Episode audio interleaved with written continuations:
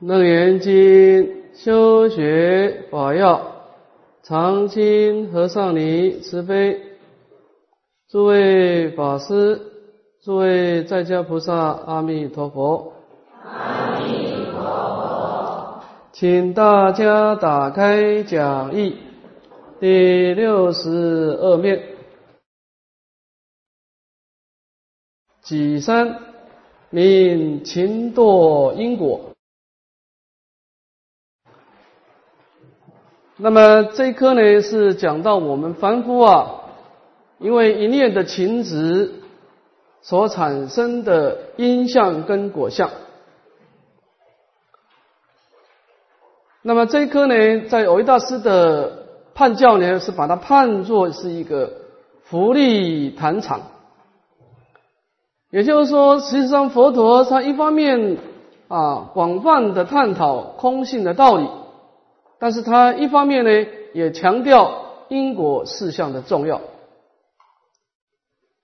我们楞严经一路研究过来啊，从这个包括正见篇、修行篇啊，其实佛陀所发挥的整个重点呢，是在空性的智慧，就是以这个我空法空的智慧来照了心性的本体啊，何其自信本质清净。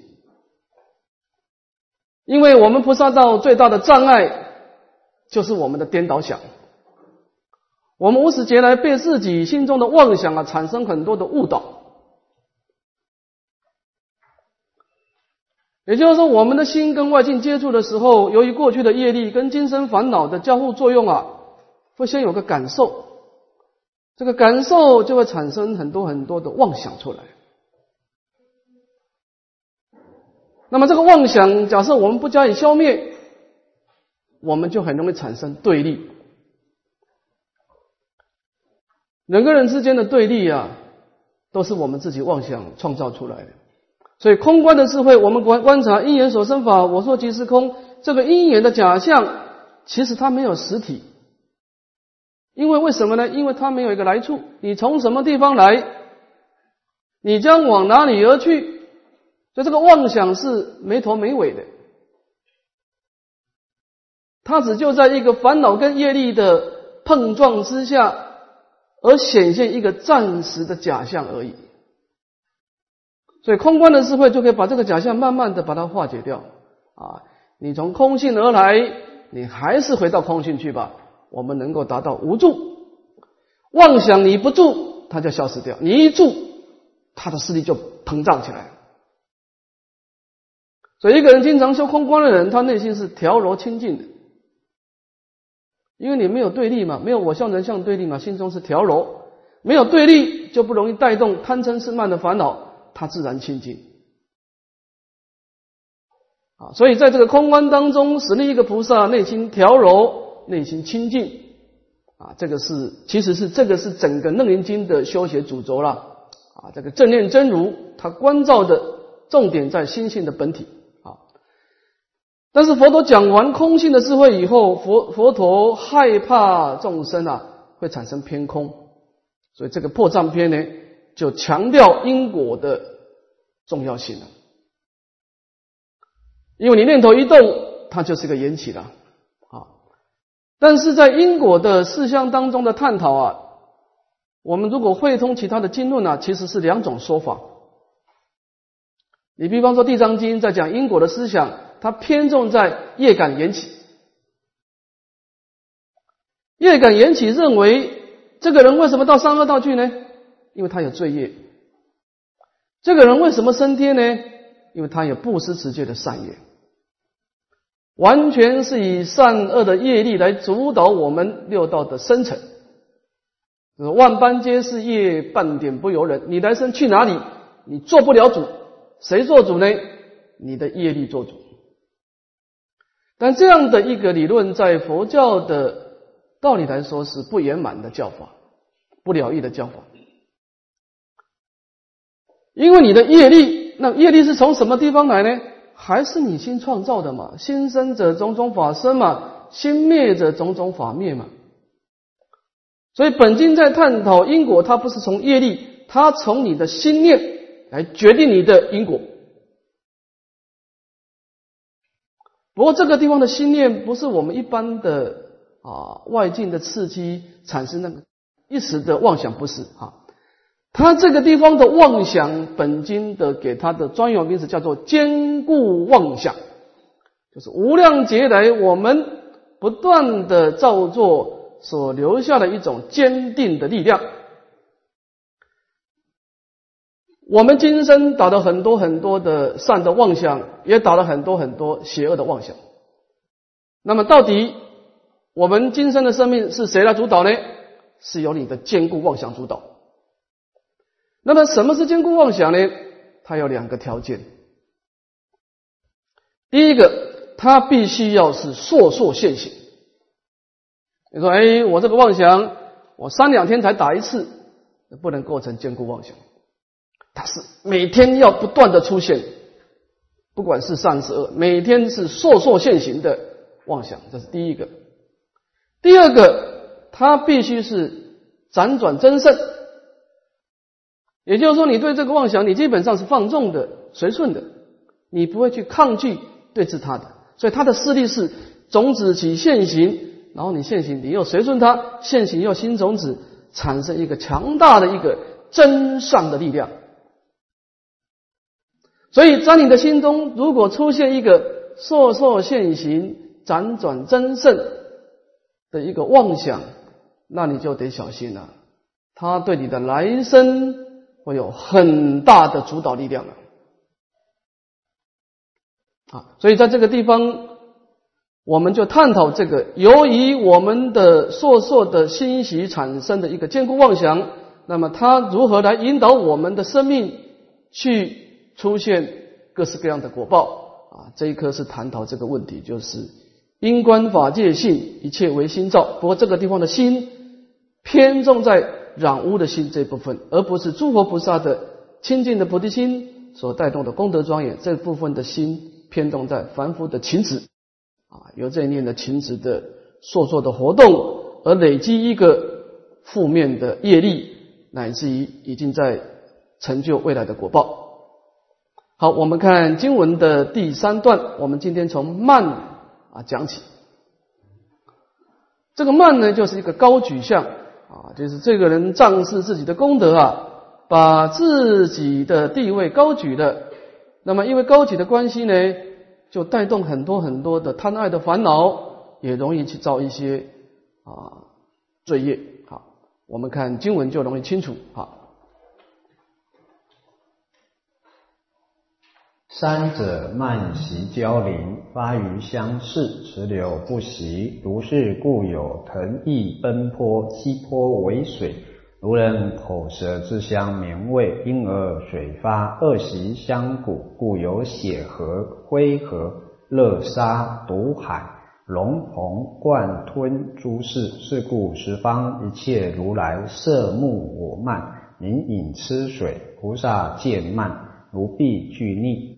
好的，我们把这个慢的这个坚固妄想，它的因果的相貌做一个说明。首先，我们看它的第一个，它的烦恼的活动叫做惑啊，慢喜交领。高慢心会出现呢，有它的第一个是第一个慢是指烦恼的现行，第二个喜是它种子啊。这个人会起这么坚固的慢烦恼啊，他肯定过去生是有他的种子的。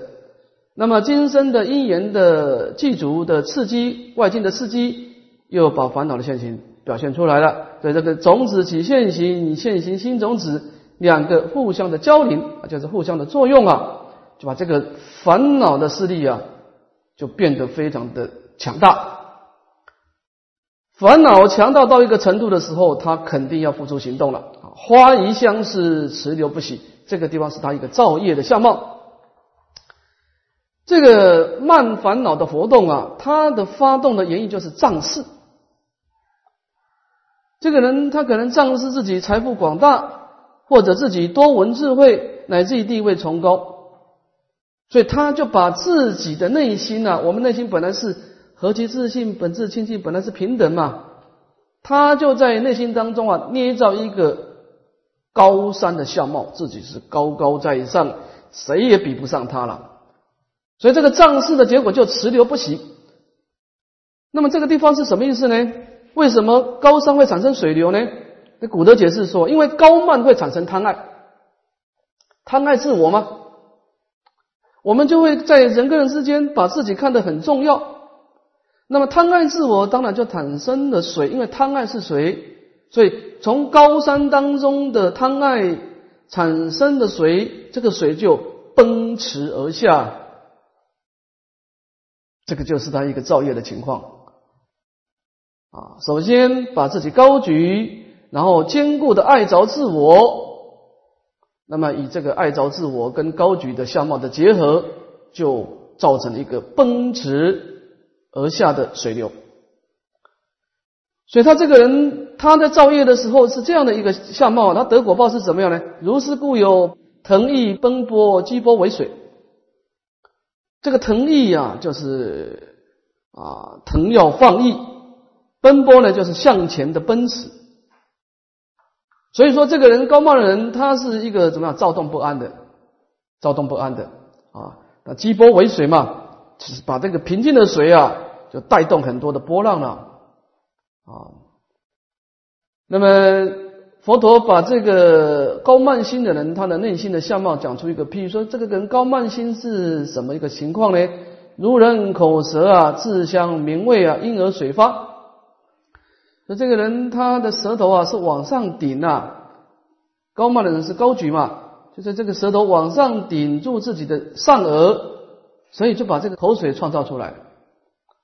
所以，因为他的烦恼现行的互相的鼓动啊，所以他高慢性的人，第一个他是高举相、躁动不安的相状，而且他是贪爱相，肯定有水啊。所以他的果报呢，就有三种第一出现。第一个是血河第一，血河第一就是说呢，它是两边是高山，那么这个人一进去高山以后呢，在高山就突然间把它。合起来，就把这个人的色身啊，就夹成血肉模糊的状态，这叫血河地狱了。因为他因地的是高举嘛，高举就把这个心中的高山创造出来了。结果高山跟高山呐，就把自己给夹出了血河。第二个是灰河地狱，这个地狱我们自信本来清净，怎么就有这个地狱呢？就是这个地狱啊，这个罪人呢，他呢。高举啊，就奔腾啊，然后他就会被投入到一种高温沸腾的灰黑色的水中。那么在这个沸腾的水中啊，他就被烧得溶血流出啊，啊，痛苦乱撞。这个是灰河地狱，又热又脏的水。第三个是热沙毒海，这个热沙毒海这个地方。啊，严一老法师呢，意思是说，这是两个是结合在一起的，是一个黑沙地狱。而这个罪人被投到又毒又热的大海当中啊，他很痛苦，他希望能够跑到岸边，但是他好不容易跑到岸边的时候呢，这个岸边的沙也特别的热啊，结果把他的皮肉啊烧得皮破彻骨，这个是黑沙地狱，乃至于。熔铜灌吞啊，用这个高温融化的铜汁来灌这个罪人之口等等，这个都是在因地的时候，因为高慢的烦恼不断的活动，就把这个地狱的果报自己把自己创造出来，也让自己去承受啊。所以佛陀劝诫我们：是故十方如来啊啊，以智慧之眼来看我慢的烦恼，就像一个人饮这个吃水，在印度的一种。一种毒水啊，你喝下去以后就失去理智了，啊，所以菩萨见慢如辟巨逆呢。菩萨见到内心当中升起高慢的活动啊，就看到一个披上大一个人沉没到大海当中啊，你的整个眼睛啊就看不到前方了，就失去方向感。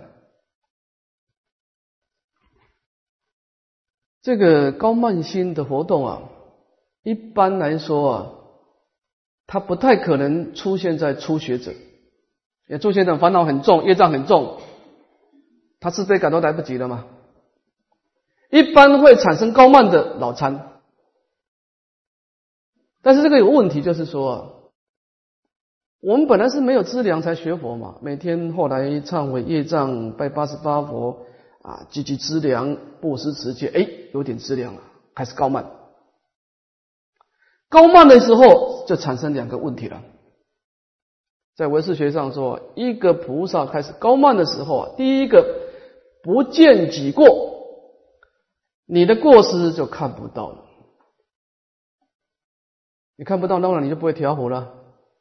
第二个不受教诲，别人给你一个如法的教诫劝谏，你再也听不进去了。那这个人迟早要栽跟斗了，因为你第一个你自我反省的力量消失了，你没有自我反省，别人在帮你反省、帮你劝谏，你又不听，那当然你的烦恼就不断的增长广大了。我们讲一个历史故事啊，给大家体会一下这个高慢的过失啊。在汉朝初年呢，有一个很有名的淮南王的叛乱啊，这是在汉朝开国初年呢，一个最大的诸侯王的叛乱。他牵涉的人之广，他里面的层级之高，是历史上少有的。这讲到汉高祖啊，汉高祖晚年的时候，刘邦他打下天下以后啊，其实到晚年的时候，李后就大权在握了。当然，汉高祖一死。那李后就是全部掌握大局的。李沃掌权以后啊，他做了两个事情。第一个，他增长李氏的家族的气势，他利用广泛的利用这个李氏家族来做官，这第一个。第二个，诛杀汉室的宗亲，特别是汉高祖的儿子，他只要不欢喜的，就把他杀掉。汉高祖好几个儿子啊，有七八个儿子啊，杀到最后只剩下两个儿子，一个就是皇世子，就是后来的汉文帝；第二个是皇八子，就是淮南王。汉文帝为什么没杀呢？因为汉汉文帝这个人个性很敦厚，在历史上说这个人啊是勤俭刻苦啊，崇尚无为。他这个人个性与世无争的啊，你看他做皇帝的时候啊，那个这个匈奴来打他，他就是和解。就把公主嫁过去，用和亲政策。和亲政策不行了，他继续打，顶多把他赶出去。哎，赶出去就不要再追了，他就赶快收收兵了。他完全是一个无为的思想。当然，那个时代无为是对的，因为汉高祖多年的征战呢，老百姓很辛苦，所以让大家好好的休息，所以有这个文景之治嘛。所以汉文帝，汉文帝，汉文帝这个人是个性啊，很谦卑。很包容的一个人啊，勤俭刻苦，崇尚无为。但是黄八子就不同了，他弟弟啊，因为黄八子他这个淮南王从小的时候，他的生母就死掉了，所以他是李后一手把他带大。仗势李后的权势啊，在历史上说这个人嚣张跋扈啊，他完全不把他哥哥当一回事。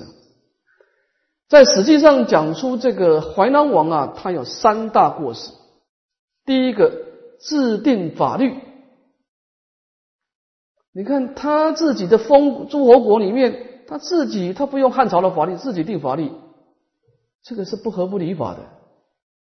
第二个戒严清道，他身为一个诸侯王出巡的时候，每一个老百姓都要跪在地上，等到诸侯的车子过去，这个是只有皇上才采用的礼节，所以他这个戒业礼，戒严清道。第三个出言不逊，他讲话也不客气的，甚至对汉文帝讲话都不很很不客气的。但是身为汉文帝，因为他是兄弟都死的差不多了，就剩淮南王嘛，一再的包容了，就会不断的让这个淮南王的内心不断的高举啊，终于产生了叛乱。后来因为伺机败露，就被汉文帝的中央军队给消灭了。后来淮南王被被抓以后啊，汉文帝没有杀他，念着兄弟的感情呢，他把他削掉他的爵位，把他贬为平民，然后把他贬到这个四川巴蜀之地了。不过那个时候在史记上记载啊，这个淮南王叛乱以后啊，非常的后悔，他临终之前说啊：“我以骄慢啊，不见自过若此，我怎么都不能够体会我哥哥对我那一份的宽厚的心呢？”还如此的骄慢，见不到自己的过失到这种程度，后来他就绝食不吃饭就死掉了。怀能王这个人是有才华，诸位看他历史，他是有才华，他做了很多的著作哈。但是他因为高举的缘故啊，一个人高举最可怕是什么？他看不到自己的定位是什么，产生非分之想。我们会产生很多的烦恼，是跟高举有关系的，因为你高估了自己，然后你就会产生非分的追求。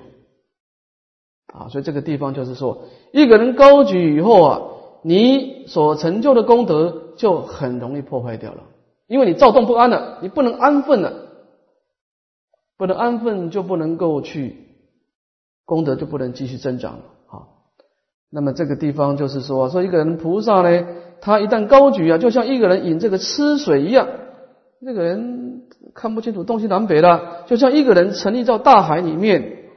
他再也看不到前方了。好，这个是高曼的故事。好，好，我们看第四个嗔。嗔呢，就是说对于这个苦苦惧、憎恚为性、不安稳、恶行所依为业。这个嗔当然是对于不如意的境界了，它产生憎恚啊，憎恚当然身口意就不安稳啊，安稳他就要去。啊，出手去伤害别人啊，动口去刺激别人呢，啊，这不安稳的行为就出现了。好，好，我们看第四个嗔的相貌，它的因相跟果相。看经文，逝者嗔习交冲，发于相五，五节不息，心乐发火，助气为金。如是故有刀山铁绝，剑术剑轮。斧钺枪锯，如人衔冤，杀气飞动，恶喜相齐，故有弓戈斩斫，错刺锤击诸事。是故十方一切如来色目称慧，名利刀剑，菩萨见嗔如避诸路。好的，那么这个嗔心的相貌呢，是怎么升级呢？是嗔喜交冲。由于过去的种子跟现前的现行交互的冲击，就把这个嗔的烦恼给带动起来了。看他所造的业，花以香舞，五节不息，心热花火，助气为精。那么嗔心的相貌就是无嘛，彼此互相的对立吗？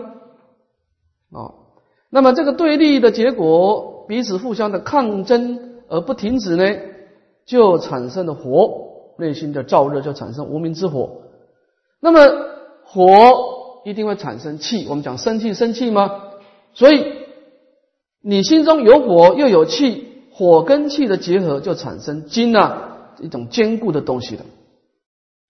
所以我们讲何其自信，本质清净，怎么这个人他就会遇到这个刀子来杀他呢？因为他在阴地的时候经常生气。生气有火跟气的结合，就把这个他内心当中就把自己的金的东西给创造出来，所以他未来的果报呢，如是故有刀山铁绝、剑术剑轮、斧钺枪具。这个刀山呢，就是他有很多很多的刀啊，把它集集起来就成为刀山了。铁绝就是铁棍，很多铁棍啊，来伤害他的色身。剑术，这个剑术呢，就是这个树剑成树，很多很多的剑呐，把它累积起来，像一个很多很多的剑呐，累积起来像一棵树。剑轮啊，就是围剑成轮，把这个剑组合起来，像车轮一样。斧钺，这个斧钺就是斧头了，小的叫做斧，大的叫做钺。或者枪具，枪呢是一个尖锐的，能够刺穿身体的东西，锯就是锯子了。就是这个人，他因地当中啊，他的平常的生口意啊，经常起发脾气，经常的创造火，而且带动的气，就火气的结合，他的未来果报已经在累积这么多的刀山剑树等等的东西在内，在那深，在他的内心深处啊，那个力量在累积了哈。那么这个生气的相貌呢？佛陀讲出一个譬喻说：如人闲烟呐，杀气飞动。就像这个人怀有很多很多的怨恨呐，他的身心世界就产生很多很多这个火气在体内啊，非要鼓动，有火有气啊，这个沙指的是火。那么由于这个种现两种的冲击啊，种子现起两种现，所以他来生的果报有弓戈斩啄，这个错刺锤击诸事，弓戈就是斩断。男女二根呢？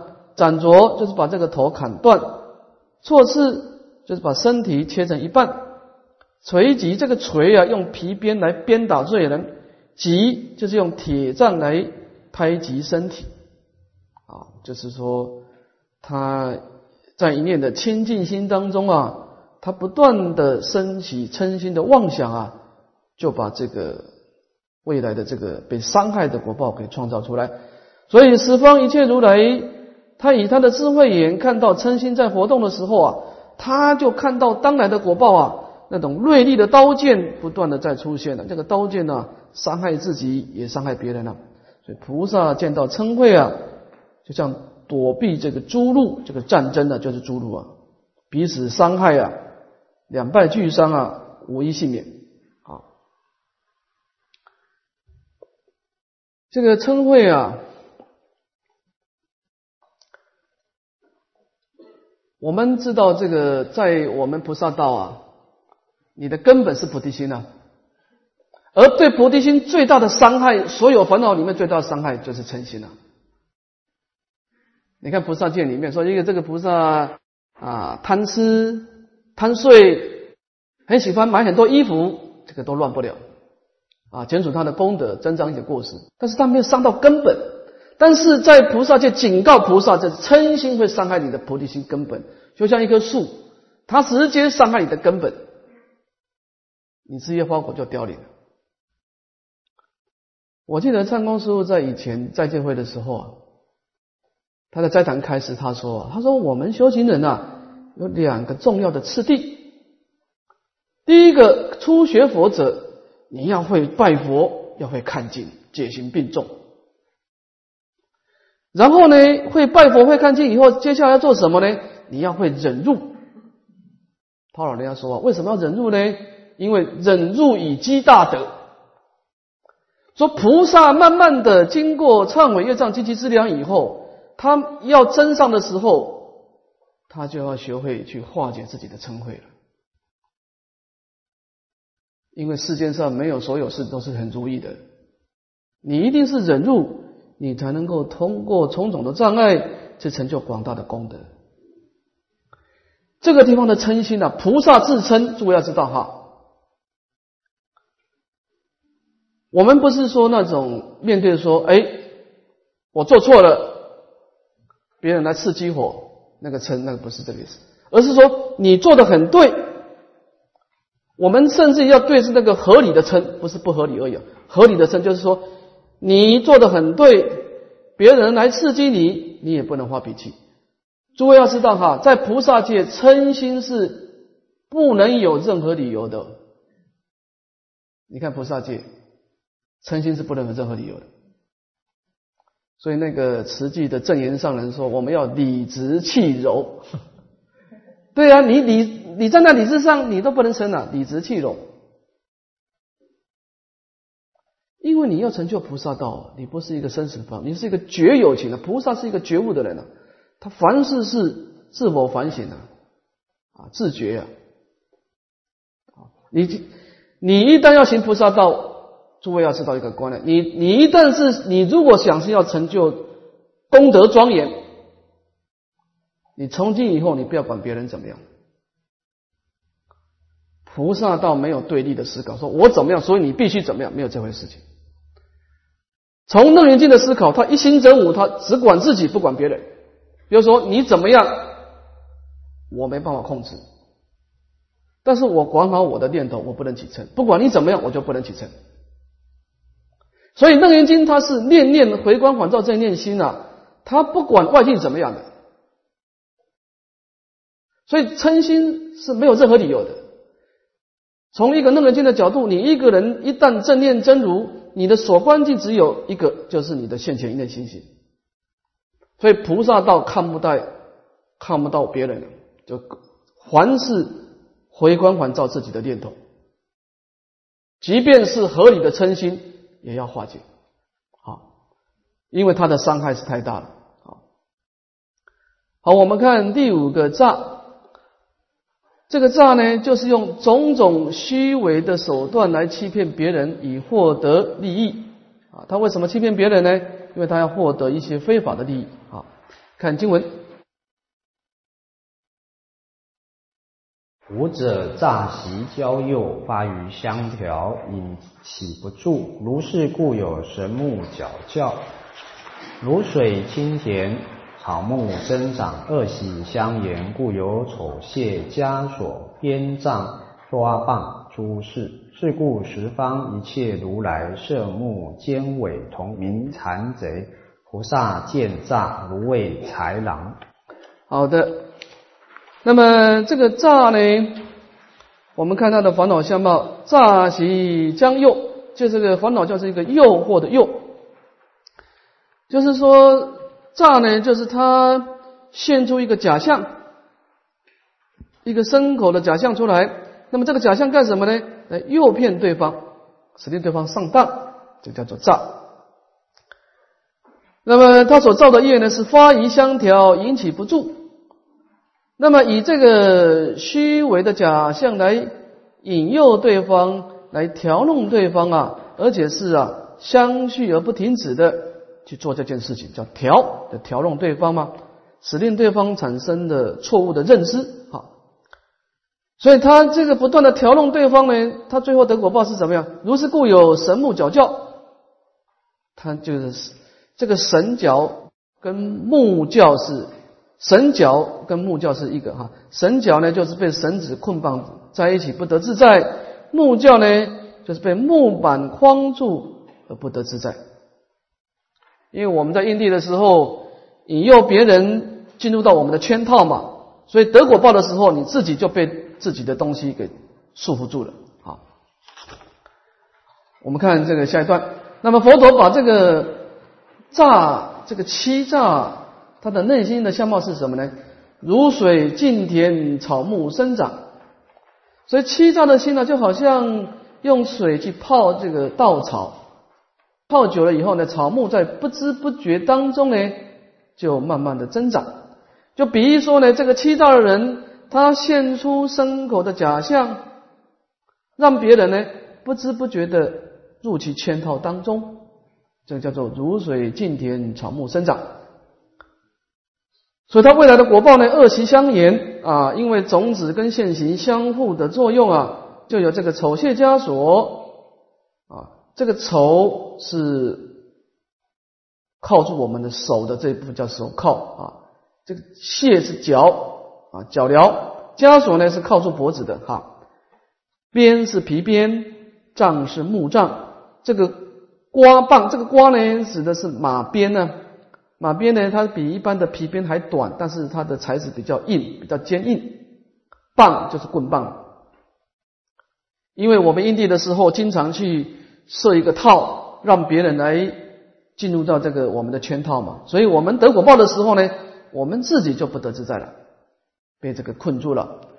所以十方一切如来呢，看到这个奸诈虚伪的相貌呢，就像看到这个残贼以谄媚的言辞来欺骗别人的财物啊啊，这个贼是用残的方式来夺取，所以不差见财呢，是为豺狼。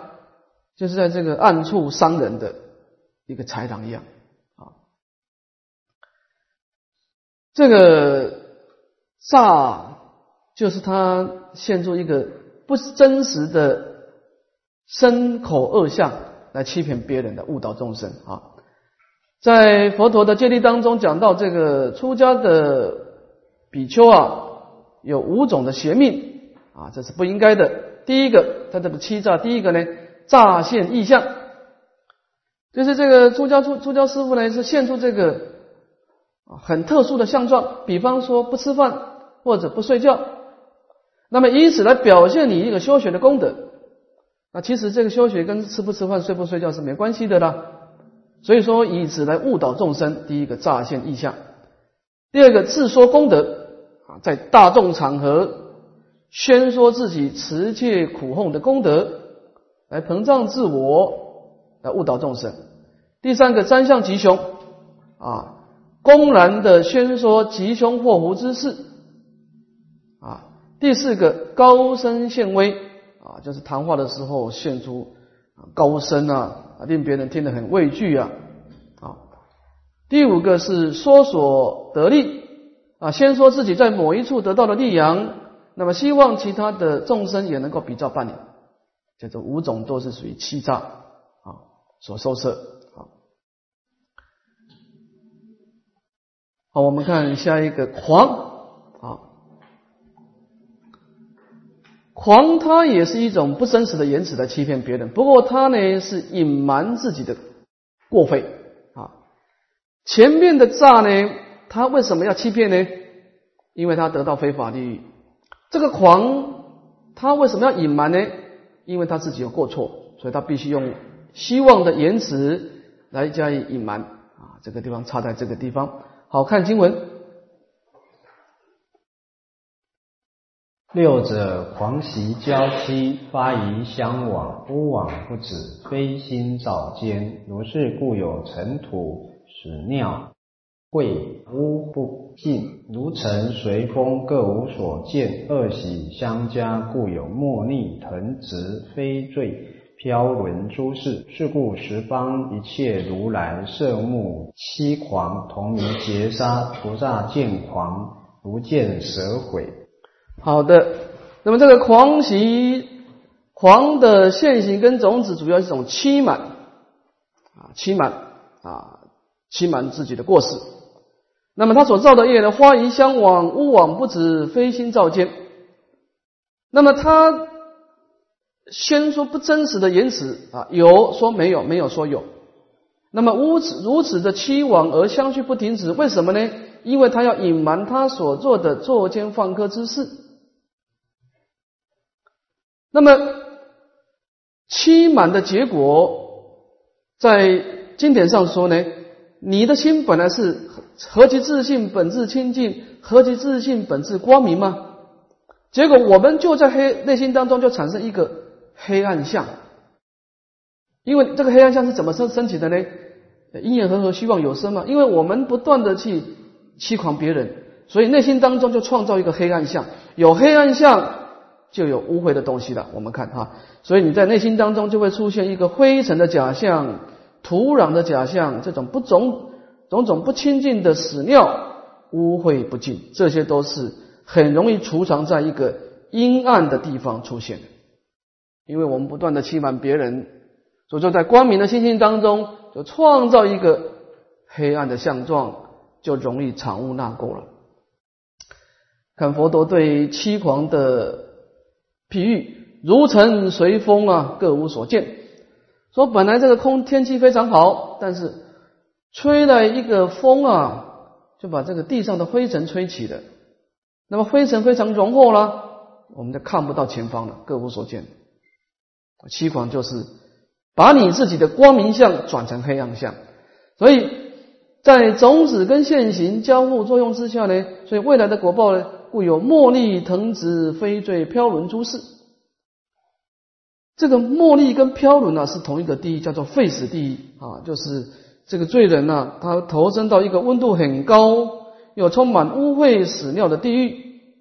那么这个罪人就整天泡在泡在这个这个废死地狱当中啊。如果这个人欺瞒的罪比较重，他的身体是整个没溺到这个水中。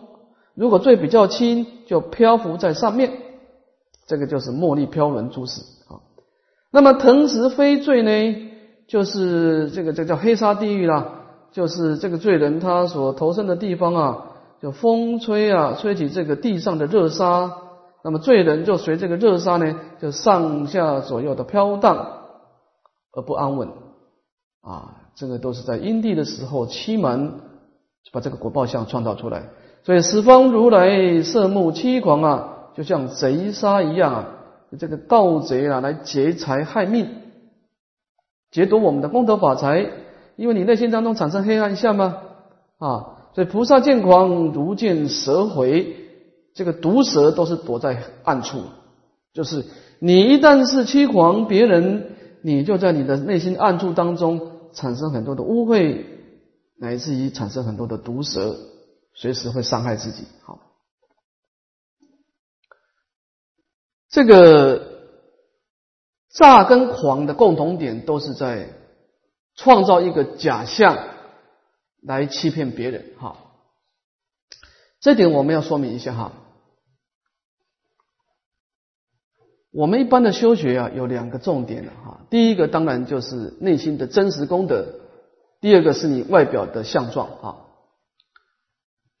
那么佛教徒是，他是先成就真实的功德，再现出因缘假象出来。所以佛教的修学是由内而外，由内而外的。你一定有菩提心，你才有资格去修啊所有的六波罗蜜的法门啊。但是外道不同，那个外道他的修学他是只有修假象。诸位，你看看那个经典上啊，尤其是阿含经啊，你看外道持一个咒语，外道的咒语，比方说你被外道的咒术所障碍。你持佛教的咒语，肯定可以破它，因为外道的咒语它没有真实功德，它是一个假象，它完全是那个颠倒想啊，一指禅定的力量创造出来而已。所以佛教的咒语，它是从内心的真实意义的功德而发动了这么语言文字相，所以它这个假象有真实意义在里面。所以外道的神通为什么跟佛弟子的神通一接触的时候，马上就破坏掉？因为他没有真实、真实的、真真实意的功德。我们讲出一个啊小故事，诸位可以体会一下哈。释迦牟尼佛有一次啊，带着这个目犍连尊者到忉利天去说法。那么到了忉利天以后啊，这个帝释看到目犍连尊者很欢喜啊，但打妄想说：“哎，舍利弗尊者怎么没有来呢？这两个是左右的大弟子啊。”他的想法是希望舍利弗也能够跟过来。当然，大智慧的佛陀就知道了，就叫目犍连尊者说：“哎，你赶快叫叫你师兄啊，舍利弗尊者赶快赶过来。”目犍连尊者是神通第一的，他诸弟子他神通的变化特别的精精妙啊，他马上一飞步就到了舍利弗尊者的疗房。那个时候，舍利弗尊者在逢袈裟。那目犍尊者说：“啊，哎，师兄啊，师傅要你赶快到天上去啊，他有事找你。”舍利弗尊者说：“好，我知道了，你先去吧。我这个袈裟马上缝好，缝好马上过去。”目犍尊者心很急啊，就师傅要你赶快过去，你还不去？他说：“你再不去啊，我用我的神通力啊，把你整个疗房啊，整个抬过去啊。”舍利弗尊者抬头看一下，他说：“说哈，你要有本事把这个针啊从地上拔起来啊，你再来动我的身体吧，就把这个针插在地上。”结果木剑的尊者，木剑的尊者神通第一的啊，他没办法动摇这根针，没办法。后来没办法，木剑的尊者先回去了。但他到了地忉利天的时候，舍利弗尊者已经早就到了。我们看木剑的尊者的神通啊，跟舍利弗的神通两个接触的时候啊，当然我们一个人看到假象来，看到这个神通，他把花变成一个老鼠，老鼠变成一只兔子。其实那是个假象，那是他的心念的一个想象力丰富啊。但是真正的神通跟神通接触的时候，他比的是他内心的真实的功德，就是他的直观的力量。我们从这个故事看得出来，目犍连尊者的禅定力、智慧力是比不上舍利弗尊者的。所以诸位你会看看呢？你说，哎，我们受戒的时候。受戒中受戒，为什么要严禁发心呢？为什么要得戒体呢？诸位，你会注意到，佛教任何的功德都是先有体才有相。我小时候学过外道法门，我发觉外道在做什么事情都是在注意事项，没有重视心理的准备。你看，你持戒，你没有得戒体，你谈不上戒恨戒想，谈不上。你没有真实发心，不可能持戒。诸位看止观的书，你打开的止观，第一个不管小止观也好，魔止观也好，他不是告诉你马上修修止观，第一个他一定告诉你真正发心，说你为什么修止观，把心态调整好。啊，所以你会发觉啊，我们在修佛佛法的时候啊，哎呦，为什么我们花的时间比外道时间长？那当然啦，外道都在修假象而已啊，那是空壳子的东西啊。但是佛弟子他很重视你的心态，一定要内心的菩提心相应、清净心相应。但是，一旦当佛弟子修成以后，那的功德就是坚固不可破坏。所以你看外道法很容易修啊，他都在修假象而已啊。所以七根狂、诈根狂呢，就是说啊，你老是修假象啊，那这个是。向外攀岩了，那你跟佛教的真实义的功德就不相不相应。佛弟子所有的假象都是由内发出来。佛法的修学，诸位要知道，先修心，再修相，它是由内而外的。外道只是修假象而已，这点是不同的地方啊。好，我们先休息啊，十五分钟，再继续上课。啊。